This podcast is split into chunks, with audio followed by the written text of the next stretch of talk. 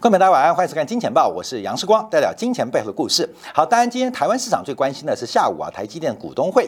那针对啊这个下半年跟明年的景气跟展望，那大家都观察台积电的一个说法。那台积电给了一个基础的一个说明啊，就是在今年啊以美元以美元做计价。台积电的营收年增率应该可以来到百分之三十，这个并没有超出意外意外啊，因为之前在台积电的法说会就给出了百分之三十的成长目标，所以面对啊全球的库存过剩的疑虑，那台积电也不敢照进，基本上就给出原来法说会的一个成长目标，所以今天我们要从台积电的一个股东会的说法。来作为核心解读一下，在昨天开始的一些新的新闻呢。第一个，我们看到昨天美国股市早盘出现震荡，主要原因是美国第二大的零售商 Target 啊再度警告投资人啊，因为美国啊这个证券法规非常非常严格啊，在资讯揭露跟透明的安排之下，是要非常非常严谨的，那不然会得到。呃，会受到这个投资人的集体诉讼跟索赔，所以美国这一套制度是非常不错啊。当整个景气跟展望，当资讯明显或显著发生的时候，公司是有义务来进行说明的。所以我们看到，这是过去，这是过去在一个月之内，过去一个月之内，美国第二大零售商第二度下调盈利预期。啊，它恐怖的地方并不是它下调，而是在短短不要说一个月，三周以内，第二度下调盈利预期。而大家不要忘记，这一波美国零售商，包括沃尔玛、亚马逊股价大跌，开出第一枪的就是 Target，就是 Target 啊，目标哈，目标你说美国第二大，就是他开出第一枪，调降了营收盈余目标，放出了库存过多的预警。接连的，包括沃尔玛、包括了亚马逊等等的这个美国的零售商接连的公布，所以它是领头羊。就领头羊公布之后，大家就跟着领头羊开始调降目标。就想不到领头羊还回马枪，在三周之内第二度调降啊！沃尔玛压力大了，Home Depot 压力大了，亚马逊压力大了。那连他都开出第二枪，那我们的第二枪、第三枪，我们的机关枪何时要开出来？那主要什么原因啊？就是他也发现了。尤其是五月份以来，美国零售销售下滑的速度远远超过公司的预期。外面讲的都不算数，因为每天看营业额、看账单，发现不太对，大量的订单被取消，大量的销售预期销售没有发生，结果导致库存远远超出预期。所以现在第一步是大幅的打折。来销售所谓的快消品啊，包括了饮料啊，包括了一些所谓的衣服啊、服饰啊。这个呃过了呃这个呃这个店啊，过这个村就没有下一个店了啊。所以这个夏季前赶快销售，因为现在开放暑假了嘛。所以他已经从他的盈利的模型发现，今年的暑假出问题。观众要注意哦，在他给的说法当中，还没有放暑假。已经针对下学期的开学商品开打折了，这学期还没结束，已经开始针对下学期的开学商品开进行打折了。因为他可以发现，假如现在不打折，可能开学之前的消费旺季会被别人抢得先机，所以大幅度的调降它的盈利预期。那更公布了，截至四月底。整个库存的金额较去年同期大幅增加了百分之四十三，特别是包括电视、包括厨房的电器这些非必需的消费品，现在完全卖不动。我跟大家报告啊，不是缺车吗？啊，最近时光啊在看车啊，看车不是缺车吗？我跟大家报告，我看的每台车业务员都跟我讲缺车。那我说，那我现在买什么时候可以定？哎，杨先生没问题，下个月交车。后面我你知道我举哪个例子？马自达不是日本缺车吗？那我想说缺车啊，这个哎呃这个先生啊，他们说这个缺车可能要到第三季末到年底才能交车，呃他说对现缺车。好，那我现在六月初下定的话，十月份能交车吗？哎哎杨先生，你现在下定啊，我预估啊七月底八月初能交车。我说有那么快吗？他说很快哈，七月底八月初就可以交车。关没有？没有，这是我第一线。去做访问了啊。其他欧系车交车速度更快，所以啊，关键你去买买看，你去买买看。我跟你讲，除了少数车款之外，基本上现在交车的速度吓死你。大陆市场更没话讲啊！这个双 B 的车，这个最近在新车跟二手车价格出现崩盘嘛？你去买买看，你不要老是看新闻、看报纸，那些记者都骗你的。你实际上去第一线，你去买买看，你只要说我下个月要交车，进口车不要说国产的，我这六月初嘛，我七月底要交车，有的话我就付定金。我告诉你，车子会从天上掉下来交给你。现在就是世光过去这几天。在各个汽车零售商所真实告诉你的现况，每个人都说缺车。我告诉你，只要你敢下定，保证不缺车。这个很荒谬吧？有没有，很荒谬。怎么跟新闻讲都不一样？我都觉得我是不是自己讲错了？我就到第一线去看。我跟你讲，还真不缺车 啊！真的，真不缺车。不信你去看看，这个看时光有没有讲错啊？马自达啦，福特啦。基本上现在除了这个 Lexus 少数的油电车之外啊，还缺车之外，没有车在缺车了，没有就是没有啊，真的没有，哎，真的没有啊，真的没有。我发出了询价单之后，每个业务员现在交车速度比快，不仅交车，还在杀价啊，很好笑。好，我们看到，所以 Target 大幅下下修这个财报，这是个预警啊，这是个预警。好，我们再往下观察，因为啊，目前从整个库存的问题来做估计的话，库存问美国的库销比。美国的库存消费比非常有可能在今年第三季创下本世纪以来最高，也就是过去一段时间我们提到了这个库销比大幅下滑，库存是分母啊分子，消费是分母。大家我跟你讲，因为这个消费爆掉了，分母有泡沫，所以在这个分母泡沫情况之下，库销比大幅下跌。现在这个泡沫被打掉了。光是分母被打掉，库存的问题忽然出来，所以今年啊，预估啊，到第三届的时候，整个美国的库销比恐怕会出现非常恐怖的暴冲。现在从下游的零售端开始发生了。等一下我们看更多财报哦。那现在最上游的台积电，其实今天啊，这个股东会啊，这个基本上用中文讲啊，就不会有被美国这个投资人集体诉讼的风险啊，诉讼风险。可是我们看到现在整个零售上的库存都是爆掉了。好，另外我们看美国库存规模啊，截至第一季末哦，截至第一季末，美国的消费忽然急降，是从五月中旬之后发生的。所以包括批发商。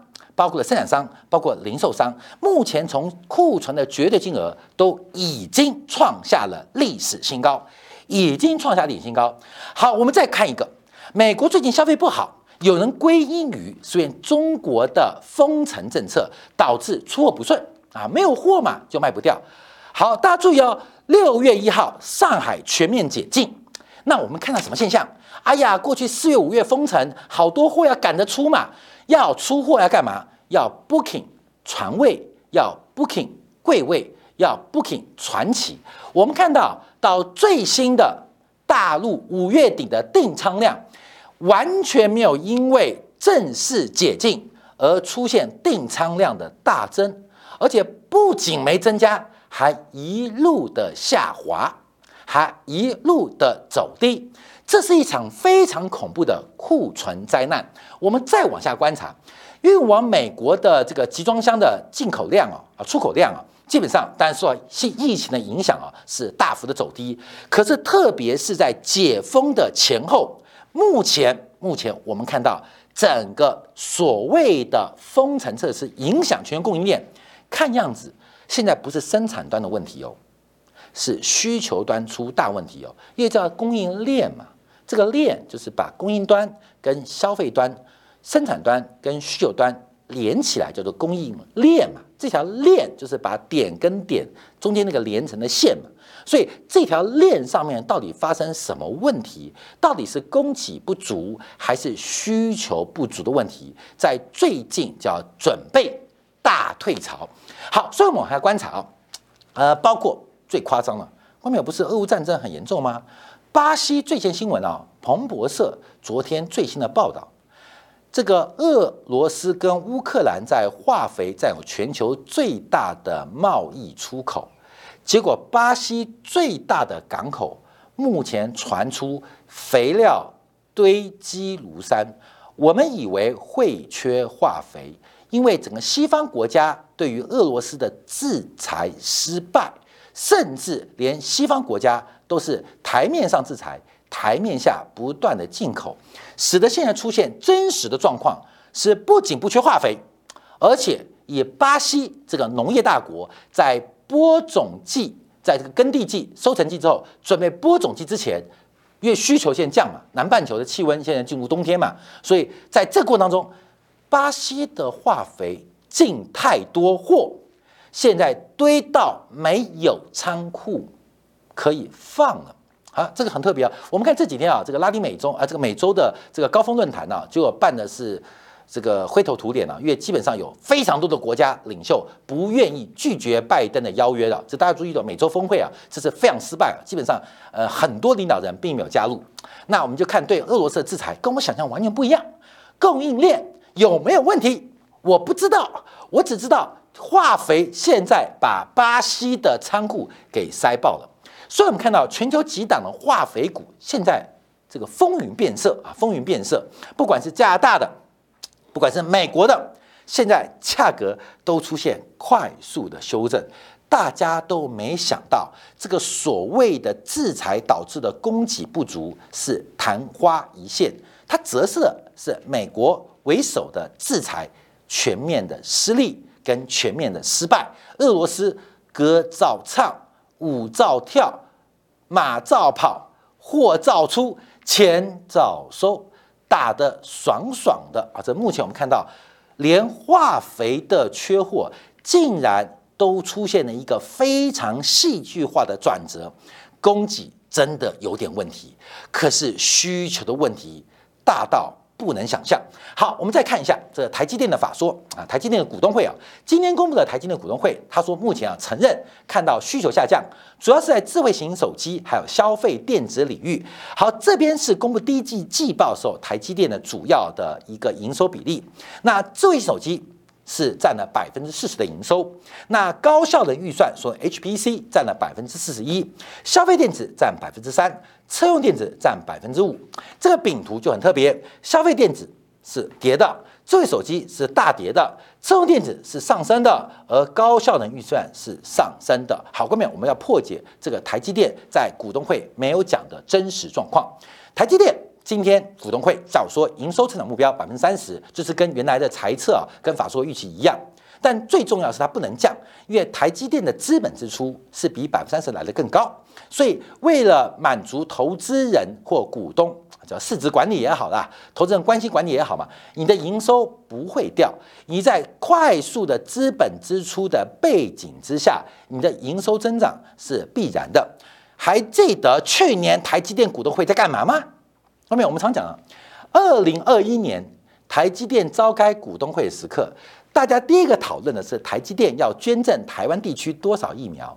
第二个就是在台积电二零二一年去年哦股东会之前，前负责人张忠谋提到，去年哦，去年哦，去年七月份开股东会之前，张忠谋提到各国。要把半导体拉回国内的扩产行为，这个情况对于未来几年将会非常可怕。这是去年张忠谋在台积电股东会前的讲法。那现在呢？啊，各位，现在呢？台积电股价，嗯，该出都出完了嘛？各位，该出出还拉着这一波嘛？各位，还拉这一波，还拉了这一波啊？还拉这个第一波高点是去呃一月份二十一号嘛？呃，二零二一年的一月，那二零去年一月份，那现在又拉一波嘛，在今年就拉一波，拉一波，一些股价已经破线了嘛。虽然股价今天带动了反弹，包括半导体股票都反弹，那主要就是期待台积电不会丢出利空嘛。台积电当然不会丢利空啊，因为台积电在整个生产线当中是最慢的，所以为什么标题叫金大班的最后一页？呃，最近啊，去年呃底开始啊，台湾很红的部片叫做《华灯初上》。讲的就是夜总会，讲的就是五小姐的一些故事。呃，这些五小姐她反映的是社会底层，然后为了生活，呃，不管是她在用各种的商业模式，还是一种方式啊，呃，产生的一些故事，有爱恨情仇啊，爱恨情仇。因为它不仅是卖身卖艺，更重要是出卖灵魂嘛。因为这种男女之间的生意啊，讲你是卖肉。卖不到价格嘛，那就是按斤称两算小时的。你卖灵魂是无价的嘛？你懂意思吗？你卖灵魂就是无价的嘛。所以我们在商业的定价逻辑一定是卖灵魂嘛。尤其我跟大家报告过啊，这个全世界这个各个产业只有情色产业最特别，它是新进者得最高价。这我节目讲过啊，关妹，这个叫这经济常识哦。我们去上班工作，薪水都是起薪啊，台湾两万八、三万五、五万块都不高，为什么？因为你刚出社会，没有经验啊，没有人脉，领五万块。等到二十年后、三年后，我们看到我们主管啊，我们看主管，每个人坐领高薪八万、十万、十二万，电脑也不会啦，眼睛也看不见了。可是为什么你那么高薪？因为他有经验，他有人脉。所以我们在正常的工作当中啊，正常的工作当中，各位注意哦，我要注意呢，我们人的薪水。因为单位薪水应该是一个正斜率的，随着你的变化会越来越高。后面的附加价值不是你的生产力，而是你的经验，还有你的人脉。那怎么样提高短端的单位产出呢？对我们个人呢，单位收益，关没有？情色行业刚好相反，情色行业是一进去最贵，然后一路往下，一路往下。呃，这个就不用话讲了，因为情色产业大家都叫嫩妹嘛。叫 UK 啊，所以情色产业，你先 我们去情色产业找一个卡拉 OK 陪唱的啊，你对他好漂亮，请问你从业多少年了？三十年了。嗯嗯嗯，阿姨你慢走，你知道吗？对，你觉得老老的会不会脏脏的啊？各位，你懂，就很多想象。所以啊，在这个行业，你做越久，每个人都说哦，你什么时候上班的？我今天第一天上班的啦，各位你懂是吗？这个很多故事不都这样演吗？有人讲自己第一天，有人讲自己是第一次啊，所以最高价。这个行业刚好相反，是不断不断的往下走低的，边际的单位收益是越来越低的。所以正常行业是这样，只有情色行业华灯初上，金大班的最后一页，金大班他们的收益是往下的。好，那为什么我先讲的原因啊？因为金大班的最后一页是白先勇所做的小说，在一九八四年时光八岁时候拍成电影啊，卖得非常好。这部片子啊比《华灯初上》更好，因为《华灯初上》基本上我看这个片子看不下去，原因是因为我觉得这个片子拍不好，你知道吗？因为他拼命抽烟，不是抽烟好不好，就是啊，我们自己做电视、电影、电这个影剧啊、视听、视呃呃呃这个呃作品的，就是它中间很多空档，你知道吗？塞不出情绪，就是没有情绪空档，说干嘛？就是女主角拿根烟抽，男主角拿根烟抽，反正干什么拿烟抽。他试图用抽烟来弥补那个情绪可能会崩崩盘的、整段垮掉的问题，所以不断的抽烟，不断的喝酒。根本我认为这个片子拍的不好，原因就是他很多细腻的地方就是用抽烟喝酒来弥补，维持那个片的情绪张力。假如你把抽烟拔掉，把喝酒拔掉，我看《华灯初上》好无聊，你知道吗？就变成一个单纯很无聊的凶杀案。你你注意看哦，所以从华灯初上第一季、第二季、第三季，基本上这节目最好就做香烟的叶配啊。呃，我看每个女主角大概平均大家都抽掉一箱的烟啊，像林心如大概一集大概都抽一条嘛啊，对不对？那个一季下来可能抽一箱啊，每个都抽烟。那喝酒可能喝到可以做的啤酒或这个威士忌的代理人啊。那为什么还要讲金大班做？因为金大班更好看。那金大班最好最后一页，这个主角叫金兆丽。那他的故事啊，是从他是从上海的百乐门舞厅，那因为大时代变化，来到台湾的这个夜啊，叫夜上海啊，夜巴黎夜总会上班。这个金兆丽他干嘛？就跟我们人一样哦，在年轻时代，他既追求爱情，也期待面包，所以他认识的是一个大学生，而这个大学生是富二代，所以又有爱情，又有面包的想象。这个大学生有爱情。那面包还没在手上，因为他是二代在念大学嘛。当然你知道，一个夜总会上班的女子要跟一个富二代结婚，那当然有很多的社会压力。所以最终这个爱情不仅没有得到面包，爱情也丢掉啊，爱情丢掉。后来因为上班上久了，他对面包不相信，他就追求爱情。所以这个金道班的这个叫金兆丽啊，他就跟一个船员谈恋爱，得到了满满的爱情，可是没有面包。所以对于一个不断青春流逝的一个金兆丽金大班来讲，其实他是非常非常的要做个决策，我到底要继续追求本梦比，还是告诉我现金流？本梦比就是爱情，现金流就是面包，所以他最后选择我不再相信本梦比，我要给我现金流，所以跟着船员也分手了。那最后干嘛呢？他就选择了一个土财主，就我不要爱情，六十几岁的土财主哦，老老先生老头了，干嘛？没有爱情没有关系，你要给我面包，我不再相信本梦比本意比那些胡烂的那些骗人假话，你给我看现金流啊，就是这个金大班最后的选择，他后来也没有好结果，也没有好结果，为什么？从头到尾。他对于爱情跟面包错误的决策，显他人生很多很多故事，叫金大班作业啊，这比《华灯初上》好看啊一百倍啊啊！这个四光小时八岁就看过了啊，所以基本上跟大家分享。那我讲啊，台积电可能就是金大班的，他把自己的肉体拿来卖，他也卖出灵魂。大家对台积电有一个叫护国神山或叫护岛神山的称号啊，这个真的能护吗？我们不知道啊。所以不断不断的 add value 啊，给它有更高的附加价值，有更高的灵魂在它的市值当中，包括它的领先地位，包括它的制程技术，不断不断的擦脂抹粉，擦脂抹粉，它有气质，它有 skill 技巧啊，还有灵魂啊，这基本给它附加价值，所以不断的给它。可真实的情况什么？它的本梦比美色不在，而它的现金流。未来在明年度恐怕会遭遇到极大的逆风，为什么？因为台积电股东啊就要求刘东一啊能够提高这个股利配发率。刘德一啊在字养间提出一句话：，因为资本支出会持续，明年的资本支出还是高达四百亿美金。面对那么大的资本支出，台积电的现金流可能不能完全支持那么高的现金配发率。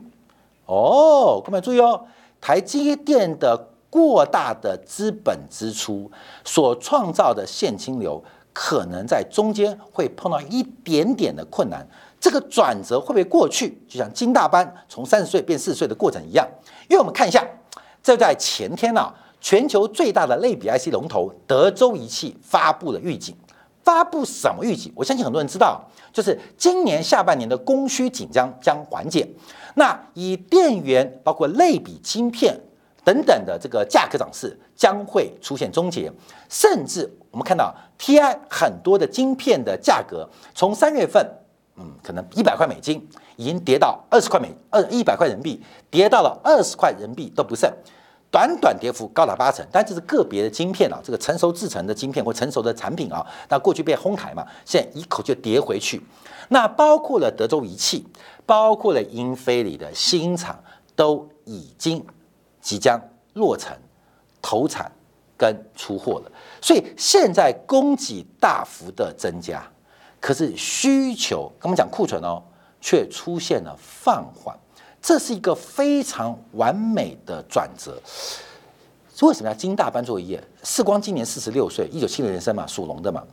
有一天我忽然发现我好像有老花眼哦，看到没有？你有没有老花眼经验？我们观众有些年轻的还没有感觉，有的年纪听懂，就是看东西看不清楚。有时候把眼睛一拿掉，忽然变清楚啊，老花眼来了。那个转折就在一刹那之间发生。我们都知道这个周期不可能永远走下去，可是我们都不相信这个周期会发生在今天或发生在昨天。从德州仪器也好，从英飞凌最新的预警也好，全球最缺的车用晶片已经从供不应求即将转为。供过于求，那更不要讲什么高运算的晶片，这个 NVIDIA 的这个四零晶片要延后出货，为什么？因为三菱信念卖不完，这是件很特别的事情哦。各位，你知道怎么样？比亚迪是电动车卖太凶，所以决定提早终止汽油车的生产。反过来讲哦。反过来讲哦，宾士假如不出电动车，他告诉的理由是汽油车因为卖不完，我把电动车一出，我汽油车就没人要。那么你懂这个意思吗？现在高运算晶片，包括了类比晶片，包括车用晶片，其实已经看到整个供需出现转折。那为什么台积电说没有事？因为大家知道半导体的制程呢，从原来的从 EDA 开始，从设计开始到光照。到呃这个进线啊上线来生产，它的周期啊其实远远超过一百八十天，生产周期可能就是九十天以上，因为包括了曝光，包括了生产，包括了封装。可是你要投片，要进入投片，前面的前置周期更长，可能远远超过九十天的倍数。所以台积电目前面对的塞单，还是二零二零年年底到二零二一年的订单，这是不可取消的订单，因为所有的计划已经上线了。虽然或许还不在台积电的生产线上，可是已经排成了，可能已经投资了，可是已经曝光了，或是光照，类似光照，现在很多先先进芯片没光照了。就是已经做了相关的前置处理了，所以台积电的反应一定比大家来得慢，当然慢。我们以德意为例，德意就是台积电大客户啊，德意就是把很多晶片下给台积电啊。那德意现在自己厂投产了，英飞凌自己厂投产了，请问自己的儿子都快吃不饱了，还会去养台积电这种别人的儿子吗？所以整个反转正在开始，金大班。金兆利，他永远不知道青春会那么快的逝去，他永远不知道他在夜总会的生涯会竟然不知不觉来到了终点。人生的故事从原来的本利比，甚至本梦比，忽然回来看到现金流，那甚至他想抓现金流的时间也不多了。各位也不多了，这就是很多产业今天传出什么友达跟群创要合并，为什么？因为早就没有爱情了啦！不要再骗投资人啦！没有本益比、本梦比啊！你能不能靠这个 depreciation 折旧带来的现金流 cash cow 来继续支持下去？不知道，所以友达跟群创传出要合并，什么？是爱情不要骗了啦！面包比较重要，尤其是连面包都快没有的时刻，你要怎么办？好，各位，我们在投资的时候，你要想过，假如我们要投资金大班，或我们就是这个市场当中的金大班，会不会我们太过幻想了？我们对于青春的逝去的速度跟转变来的太慢了。好，我们看到更多啊，苹果，苹果干嘛？苹果在这次啊举办这个 WWDC 的这个开发者大会啊，推出了什么六大应用，就被一个罗永浩喷翻了啊。这个有没有大的变化不知道，反正基本上什么 i 八以下的手机就不能跟上改朝换代了。可是苹果也没因为这个大涨了，但苹果推了一个东西哦啊，大家耳目一新，苹果开始提供先买后付款，而且免利息的服务。看到没有？这个很妙哦。这个苹果为了卖它的产品，提供消费者免利息的贷款。快要七月喽，鬼月份我们最会看到什么事情？买车现在贷款免利息，这叫什么？就是鬼月卖不出去，因为大家怕见鬼嘛。但车厂是二十小时运转的，它在鬼月就算有鬼在前面，还是要卖车。所以就我们在鬼月常看卖车，现在六十万什么？三十六期免利息，为什么？因为知道出门大家会撞鬼，可是我工厂不能停，所以要给你更大的诱因，让你出门看看有没有鬼啊？看到没有？苹果，苹果提前进入鬼月，这个我们中国人的鬼月啊，大概还一个多月啊，两个月才见到。可是苹果的营销部门现在处处见鬼，来干嘛？鬼月促销，提供买苹果贷款。免利息，先买后付免利息。好，这个苹果的促销就让我们特别特别要做观察哦。买苹果做贷款啊，基本上这个很正常啊，其实早就有了，还免利息，而且苹果主动提供啊，主动提供。那这个东西啊，就叫 Buy Now Pay Later 啊，B N P L 啊，就是新的一个单字。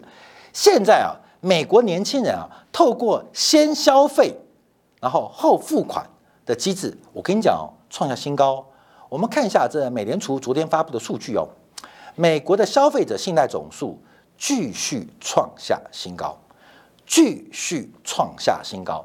美国的消费者信贷的增量是创下历史的一个新高的水位。从目前第一季、第二季可以看到，很明显，信贷的总额不断创高，另外个人储蓄率不断的创低。不断的创低，后面你知道像什么？像金大班，金大班一种过去的收入，哎呀，没钱，我明天上个班就有了嘛，啊，对不对？呃，做两台就有了嘛，还是没钱，没关系，陪客人出场吃宵夜就有了嘛，你知道吗？这金大班的逻辑哦，可金大班并不知道，他明天没有人要吃宵夜，也没有人要跟他一起跳舞。光明，这是美国消费者哦。金大班的最后一页已经发生了，可是美国消费者还在疯狂的刷刷刷刷刷刷。好，我们再往下观察，从年增率的角度啊，美国的这个消消费者信贷的年增率是用两位数在增长哦。大家要注意哦，因为拜登七月份呢，可能就要讨论一个比较重要问题，就是学贷的问题。学贷，因为美国的学贷现在这个美国的学费的通胀问题是非常非常的严重，所以到底要怎么豁免或减免学贷的问题，其实现在是拜登在七月份即将做一个解决的问题，解决问题。可是，光朋友，我们是不是都是金大班？我特别在过去啊，我们集中讲戴维斯双击，一个是讲的是客观的 EPS，一个是主观的市盈率本益比。其实讲的就是面包跟爱情，面包跟爱情。金大班在上海百乐门上班的时候，因为他年轻，所以可以碰到一个富二代大学生，既有面包的想象，也有爱情。他的人生是灿烂、美好、有未来的。为什么？因为他碰到一个低点，快速往上。可是隔了二十年后，来到台湾，在夜巴黎上班，他碰到的另外一个金，这个戴维斯双杀，什么双杀？不会有爱情的了。四十岁了，在夜店夜总会上班，哪有爱情？他自己都不相信了。那他更担心，连面包都没有。我们看到了，可是金大班没讲的，他的消费还很大。那他的悲剧，他的结局就会是非常的精彩。所以大家喜欢看悲剧嘛？所以金大班的最后一页，白先勇的小说，最终在一九八四年正式上映。好，各位朋友，一九八四年播完之后，台湾第一首富。隔年就被抓起来啊，就死掉了。去年是华灯初上，最快今年到明年初，台湾哪一位第一首富会出什么事情，我们就做乌鸦嘴的预料。反正现在连苹果 Apple 都见到鬼了啊，那鬼到处都存在。分享给大家，感谢大家继续收看啊！明天同一时间晚上八点，杨世光的金钱报与各位再会。